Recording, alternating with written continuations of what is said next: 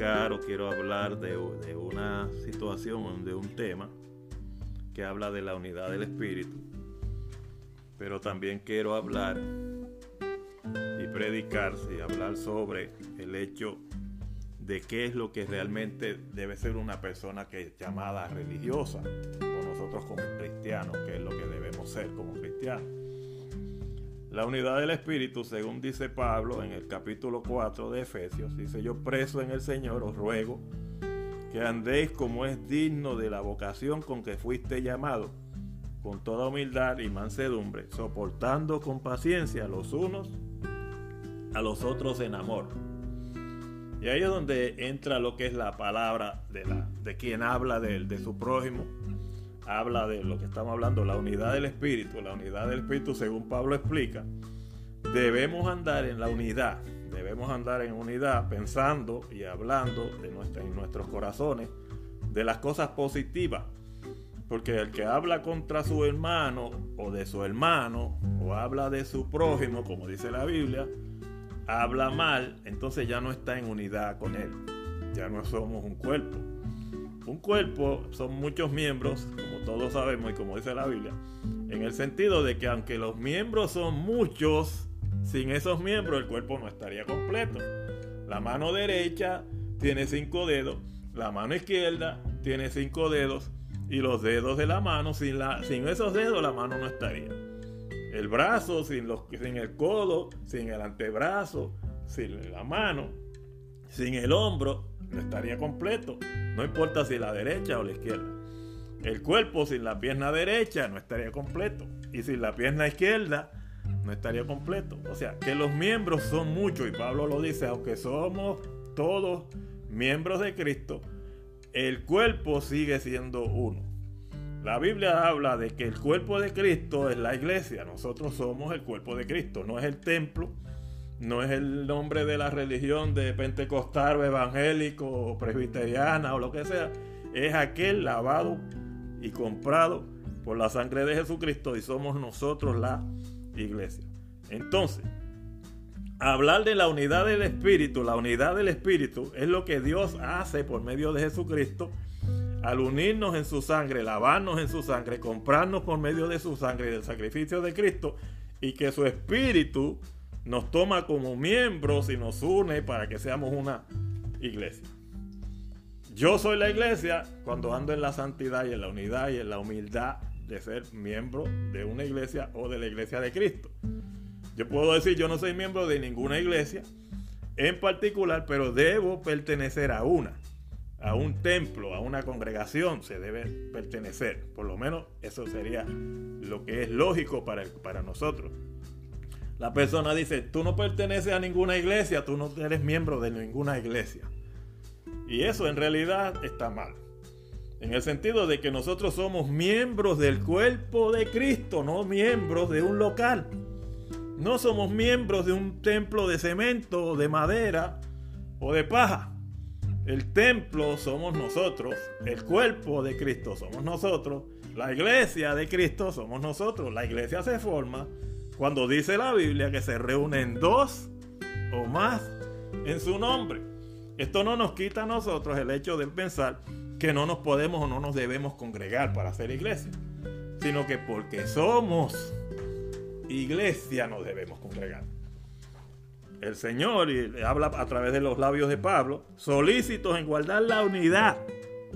El verso 3, la unidad del Espíritu, la unidad en el vínculo de la paz. La unidad del Espíritu es unida a la iglesia. Nosotros como miembros del cuerpo de Cristo tenemos que buscar la unidad. No, tú no te vistes como yo, tú no eres cristiano como yo, tú no eres de mi cuerpo. No, tú no viste o no te pareces a mí, o no hablas como yo, o no piensas lo mismo que yo, tú no eres parte de mi cuerpo. Entonces no somos parte del cuerpo de Cristo porque no tenemos las mismas ideas en cuanto a evangelio, pero somos lavados en la misma sangre. Lo dicho anteriormente, el cuerpo son muchos miembros, pero no todos los miembros están en el mismo lugar. No todos los miembros hacen la misma función. La mano derecha ayuda a la izquierda, pero no la critica porque está en el lado izquierdo. La mano izquierda no, no critica a la derecha porque está en el lado derecho. ¿Me entiendes? Igual que no, que no, no critico al uno al otro o el pie, como dice la Biblia, no eres porque no eres oído, no eres del cuerpo, porque no eres boca, no eres del cuerpo, porque no eres ojo derecho o izquierdo, no eres del cuerpo, porque no soy oreja, oído, no eres del cuerpo. Todos somos miembros del cuerpo de Cristo y unidos en el amor de la palabra y en la unidad, como dice la Biblia, somos el cuerpo de Cristo cuando estamos en unidad. Mire lo que la Biblia dice. Si nos vamos al capítulo al capítulo 1 del libro de Santiago y al verso 26 y al verso 27, dice, si alguno se cree religioso entre vosotros y no refrena su lengua, el tal engaña su corazón y viene a ser impío realmente, no es lo que dice ser. En otras palabras, habemos personas que decimos y juzgamos a nuestro prójimo por lo que aquel no es de mi iglesia, porque aquel no se viste, vuelvo a decir, no se viste como yo, porque no está de acuerdo a las doctrinas que mi pastor me enseñó o me está enseñando. Porque mi pastor dice que todo aquel que no es como lo que él dice no es de Dios. Cuando el pastor debe enseñar que la unidad del espíritu no es la unidad de lo que yo veo, no es la unidad de lo que yo miro, no es hablar de mi prójimo, no es que no lo corrija, si es para corregirlo y se lo digo en persona, está bien. Si lo digo hoy predicando, no lo digo para criticar, lo digo porque lo hacemos mal, criticando y hablando mal de alguien que es tu prójimo. ¿Y qué dice la palabra? La lengua te saca de ser un verdadero religioso, un verdadero cristiano, porque la religión no salva, pero ahí Pablo le llama religioso. Si alguno se cree muy santo, en otras palabras, si alguno se cree muy devoto de Dios, si alguno se cree mejor que el otro en su religión y está criticando a su prójimo, el tal está más perdido, como decimos por acá, que un juevisco. Está más perdido que aquel que cierra los ojos y no quiere mirar. Porque el que no quiere ver es peor que un ciego. Y el que no quiere oír es peor que un sordo. Porque el sordo quiere oír y el ciego quisiera mirar. Y trata de aprender las cosas que no ve. Mas sin embargo, muchos de nosotros, viendo no queremos ver y oyendo no queremos oír porque nos aferramos a nuestras creencias. Entonces, ¿qué sucede con la Biblia? El tal, dice la Biblia, se engaña a sí mismo y hablando de nuevo Efesios dice, no está, según la Biblia, porque si la unidad del Espíritu es andar en humildad y en un solo sentir espiritual, en un mismo sentir, en un mismo espíritu, en una misma esperanza de vida, en una misma fe, no estamos mirando según los ojos de la carne, no estamos mirando la diferencia de pensamientos entre tú y yo, o entre el hermano de la derecha y el hermano de la izquierda, o en que es blanco o negro, o en que se viste de una forma o se viste de otra, o que tengo barba, o que tiene bigote, o que tiene pelo largo, o que tiene pelo corto. Porque la Biblia dice que si veíamos a Cristo de esta manera, ya no lo veamos así. ¿Por qué yo pongo esto? Porque cuando los apóstoles conocieron a Jesucristo, lo conocieron físicamente. Cuando Cristo llamó a los apóstoles y a los discípulos, los llamó estando en el cuerpo, en lo físico. Ellos conocieron al Cristo físico. Ellos conocían a un Dios sin saber que era Dios, a un profeta que pensaban que era un profeta regular, pero que ellos vieron algo especial y muchos de ellos dijeron, hemos hallado al Mesías, la promesa. Y así era. Pero no conocían al Mesías que ellos decían. Fueron aprendiendo de las palabras de Jesucristo que aquel que decían de ellos ser el profeta enviado, como dijo Moisés, profeta os levantará Dios como a mí, a él oiréis. Y se cumplió cuando pasó lo que pasó, cuando Felipe le dice al otro hermanito, y le dice a, Santiago, y le dice, y le dicen a Felipe, y aquel le dice al otro, y Pedro le dice al otro. O sea, los apóstoles estaban dando cuenta y se dieron cuenta de que de una manera u otra, según pasaba el tiempo, se daban cuenta de que aquel ser divino hecho carne no era cualquier profeta, no era cualquier hombre, era el Hijo de Dios. Llegó el momento que Jesucristo muere en la cruz, entregó su vida, fue crucificado, fue resucitado, él mismo resucitó y Pablo dice, porque si conocemos a Cristo en la carne y lo conocimos y los apóstoles dijeron lo mismo, ya no lo conocemos así. O sea, no podemos conocer a la gente en la carne. No podemos juzgar a los hombres o a las mujeres que dicen ser cristianas según la carne. Porque las apariencias engañan. Entonces, más vale conocerlo en el Espíritu. ¿Y quién me da testimonio de eso? El Espíritu Santo. No, hermano, pero es que yo lo veo a usted diferente a mí. El Señor a mí me quitó la barba y usted tiene barba. A mí me dijo el Señor que pusiera, no me pusiera pantalones y usted tiene pantalones. A mí el Señor me dijo que como mujer le pusiera ropa de falda larga y usted la tiene corta.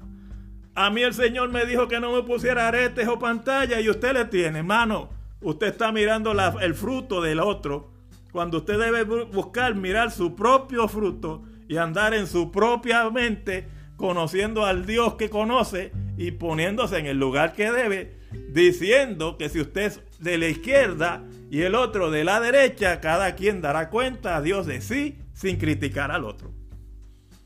Por eso la Biblia dice que el que habla con su lengua para perjudicar a su hermano, porque eso es lo que está diciendo, el que no refrena su lengua, sino que perjudica y engaña a su propio corazón, creyéndose religioso, se engaña a sí mismo. Y en esa persona, dice la Biblia, según dice la unidad del Espíritu, no hay unidad, porque no hay humildad.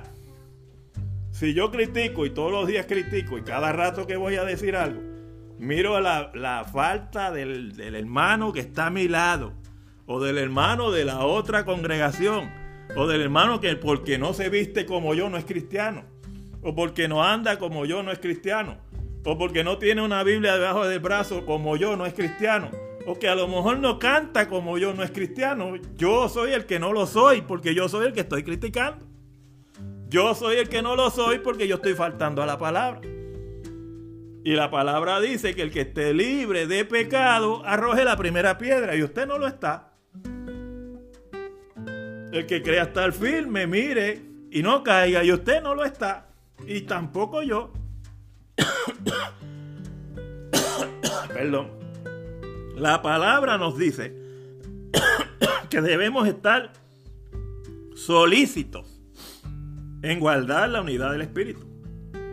En un cuerpo, en un espíritu, como fuiste llamado, dice, en una misma esperanza de vuestra vocación. Así es que, perdón que estoy un poquito afectado, tenemos que tener cuidado de nosotros. Tenemos que tener cuidado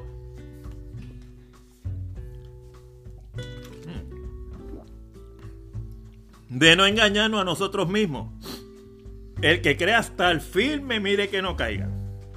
La persona que dice tener la humildad del espíritu tiene que cuidarse de andar en humildad, de no criticar. La persona que dice que cree en el Hijo de Dios, en Jesucristo, no es que no lo haga, lo hace. Pero la Biblia dice que si creemos en Cristo debemos andar como Él anduvo. Y Él anduvo en humildad, no criticó a la gente. Él no miró el mal de los demás, Él ayudó. Podemos hablar, como hemos estado hablando en este lugar, de la ayuda mutua, de compartir, de dar, de dar de lo que Dios nos ha dado. Hablábamos en días anteriores de que nosotros somos como el carbón, como la luz de la aurora. La Biblia dice que Jesucristo era la luz del, del día, la luz de la aurora y que nosotros recibimos de Él la luz del Evangelio. Entonces, ahora como iglesia andamos en unidad. Como iglesia andamos en esperanza. Como iglesia andamos buscando la bendición, la sabiduría, la gracia de Dios. Pero también debemos preocuparnos por la bendición del otro. Nosotros no podemos maldecir. Nosotros no podemos decir o decir mal de nuestro prójimo. Si amamos a Dios, como dice el evangelio, eh, dice Juan, dice amarás a tu prójimo como a ti mismo el mandamiento. Y Juan dice que si no tenemos amor los unos por los otros, estamos siendo engañados. No somos verdaderamente seguidores de Dios. La religión de la persona es guardarla dentro de su corazón. La Biblia dice, según Santiago, que el religioso verdaderamente, si quiere ser un buen religioso, una buena persona, una persona que realmente profesa ser una buena persona religiosamente, debe guardar su boca de hablar mal, de criticar a su prójimo y debe hacer lo que es ofrendas de amor, debe demostrar el amor, debe cuidar de las viudas, debe bendecir a los huérfanos, debe bendecir a los enfermos, debe visitar a estas personas, debe hacer cosas que muchos de nosotros no hacemos, diciendo ser religiosos o cristianos. Entonces, ¿en dónde está el amor? ¿En lo que yo digo? ¿O en lo que realmente hacemos? ¿Es criticarse amor o tener amor? La palabra dice que lo que no quiero para mí, no lo debo querer para mi prójimo. Lo dice el, Salmo, lo dice también el mandamiento. Amarás a tu prójimo como a ti mismo. Y lo que no quieres para ti, porque abrimos la boca para criticar porque no tiene falda larga o manga larga, o porque tiene pelo corto o lo tiene largo. Dios me hizo de una forma a mí, te hizo de otra forma a ti, y nos hizo con diferencia para que no hubiera, para que no hubiera monotonía en el mundo. La versatilidad de Dios es el asunto de Él. El amor de Dios se derramó en ti tal como eres y se derramó en mí tal como yo soy, para que tú y yo no nos critiquemos, para que tú y yo nos llevemos en el vínculo perfecto, dice la palabra del amor, y andemos en la unidad del Espíritu. ¿Quién es el que une el cuerpo? ¿Quién es el que mantiene la vida en el cuerpo? ¿Es la sangre la que mantiene la vida? ¿Es el bombeo del corazón la que mantiene la vida? ¿Es la mente la que mantiene la vida? ¿No dice la palabra que sin espíritu el cuerpo a la verdad está muerto? Entonces el corazón bombea la sangre mientras hay espíritu en él. La mente trabaja en el cuerpo mientras el espíritu del hombre está en él y su corazón bombea la sangre a su cerebro. El cuerpo tiene vida y mira por, por sus ojos. ¿Y por qué razón estas cosas suceden en una persona viva? Mas sin embargo hay corazón, hay miembros, hay cerebro, hay sangre, hay mente hay carne, hay todo en una persona muerta. ¿Cuál es la diferencia entre el vivo y el muerto? Que el muerto no tiene espíritu. El vivo tiene exactamente lo mismo que el muerto, con la diferencia que tiene espíritu. Que su espíritu y su alma no lo han abandonado. La Biblia dice, sin espíritu, el hombre, la carne, está muerta. Igualmente, sin criticar, sin ofender, sin hacer lo malo, el pecado queda muerto. Y el cristiano tiene que morir al pecado. Pero vivir para Cristo en la unidad de su espíritu. Morir para Cristo es vivir para Él. Morir en Cristo, dice la Biblia, es ganancia. Eso habla cuando hablas de morir en Cristo, pero morir a la carne. Pero la palabra habla de morir al pecado para vivir en Cristo entonces mueres para el mundo y vives para Cristo. ¿Qué hacemos los cristianos si estamos criticando? ¿Qué hacemos los cristianos que decimos que andamos en el cuerpo de Cristo y estamos desechando a nuestro prójimo? ¿Qué hace el cristiano y el creedor religioso diciendo que él es mejor que yo o que yo soy mejor que tú o que el otro por la forma en que he visto o por la forma en que hablo o por la forma en que miro las cosas? cuando quien va a juzgarnos en el juicio de la eternidad es Jesucristo. Cuando quien va a sacar las, buenas cosas o las malas cosas que hicimos en la vida es Cristo. ¿Es el juicio mío el que te va a llevar a Dios? ¿Es el juicio tuyo el que me va a santificar a mí o a, a mi prójimo o a tu hermano? No es tu juicio el que lo va a hacer. El juicio lo dice la Biblia que lo dejó Dios al, Hijo. ¿A cuál? A Jesucristo. Cristo dijo en un cierto lugar, el Padre a nadie juzga, sino que el juicio todo lo dejó al Hijo. Y el Hijo a nadie juzgará, sino que el juicio lo ha dejado a su palabra. Ahora, yo no te estoy juzgando. Yo te estoy advirtiendo y poniéndote en una reflexión porque yo también ando en el mismo camino que tú. No ando en el sentido de criticar. Puede que haya criticado a alguien, no me, no me quito la culpa. Tenemos que poner freno a lo que hacemos y meditar y reflexionar, como dice un cierto lugar, parados en los caminos y preguntar por la senda antigua. No es andar en una senda antigua. La palabra correcta en ese verso dice y mirar y saber y preguntar y conocer cuál es el buen camino no es andar en una senda antigua. No es andar en una religión antigua. No es andar en, palabras de antigüedad. No es ser religiosamente muy santurrón, como dicen por ahí. Muy de acá, muy, muy retirado, muy apartado. Usted se puede apartar para Dios sin apartarse de las cosas que están en el mundo en el sentido de no tener que participar. Usted está dentro de este mundo y no, lo puede, no se puede ir de los montes a vivir solo. Eso no es apartarse para Dios. Apartarse para Dios es apartarse de la crítica, apartarse de la maldad, apartarse del pecado, apartarse de ofender y apartarse de pensar que es mejor que el otro. Nadie, nadie, nadie es mejor que nadie. ¿Quién tiene juicio? ¿Quién toma el juicio en sus manos para decir yo soy mejor que tú? O tú eres mejor que yo. ¿O quién es mejor que quién? La Biblia dice el Hijo, Jesucristo. El Hijo es el que tomará en sus manos el juicio, en que tomará por la palabra, y lo dijo Cristo. La palabra que yo os he hablado, ella os juzgará en aquel día. La palabra escrita, la palabra de unidad, la palabra de mansedumbre, la palabra de paz, la palabra de, lo que es la santidad de Dios, es lo que nos va a dar el juicio. Entonces, estamos solícitos en guardar la unidad. Guardar la unidad es decir, a este sí y al otro no. O debemos mirarlos a todos como nosotros mismos. Y si yo ando en una santidad, lo debo mirar a usted la misma santidad.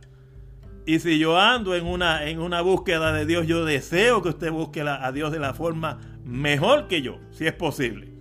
Porque si usted progresa, yo progreso.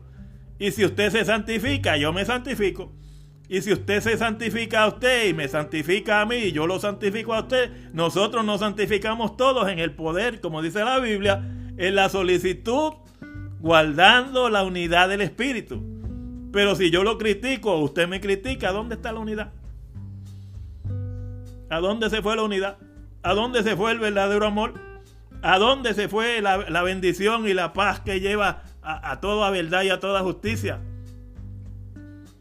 ¿A dónde se van nuestros deseos que decimos tener en el corazón cuando estamos hablando y haciendo prácticas que la Biblia condena diciendo que el que está criticando y en chismerías, como hablan muchos, como dicen los evangelios, el chismoso aparta al amigo. Y la palabra dice también en Proverbio que el chismoso aparta al amigo y donde no hay chisme se acaba la contienda. Mire, mire si la Biblia habla del chismoso y de la gente de lengua larga. Pero no solo de eso. No, yo no hablo con todo el mundo. Yo no hablo con todo el mundo. Ah, pero apartarse y no hablar de todo el mundo es malo. No, seguro, yo sé que es malo. Pero tener una propia apariencia o pensar que soy mejor y aunque no lo diga, estoy juzgando en mi corazón al otro, también yo peco en eso. También usted lo hace.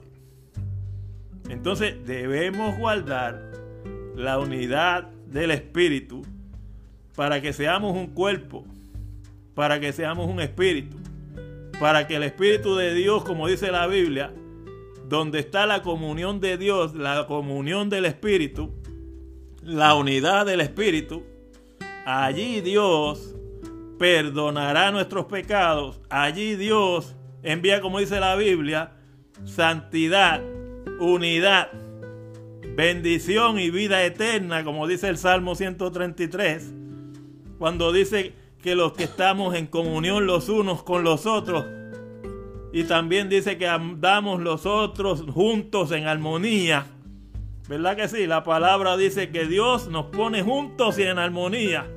Y dice que si andamos en unidad, la sangre de su Hijo Jesucristo nos limpia de todo pecado. Hermano, amigo, yo como usted no soy mejor que usted. Pero tengo la esperanza de que Dios perdone aquello que yo hago mal y que haga mal. Y también tengo el, trabajo en mi corazón de evitar lo más posible, todo lo posible. Y lo que yo no pueda hacer posible, que lo haga Dios en mí. Para no hablar mal de mi prójimo y para amarlos como Dios me ama a mí. Como yo me amo, porque la Biblia dice que debo hablar a mi prójimo como a mí mismo, como a mí mismo. Usted me ama. Usted se ama a usted. Usted se ama. Ame a su prójimo. No mire colores, no mire religiones, no mire físico, no mire talla, no mire vestiduras, no mire si barba, bigote, pelo corto, pelo largo, tatuaje, no mire nada de eso, porque esos son los deseos y los sentir de la carne. La Biblia dice que debemos amar en el espíritu, en el espíritu, en los ojos del espíritu. Yo ando en la santidad que Dios me permite andar. No me creo más santo que nadie. Pero tampoco creo que nadie es menor que yo. Porque yo soy el último y usted se debe ver de la misma manera. La palabra dijo en un cierto lugar, porque el Señor me salvó a mí, dijo Pablo, pecador de los cuales yo soy el primero. El apóstol se puso como primero pecador él, en primera fila, el primer pecador. En otras palabras, si hay un pecador grande, ese soy yo.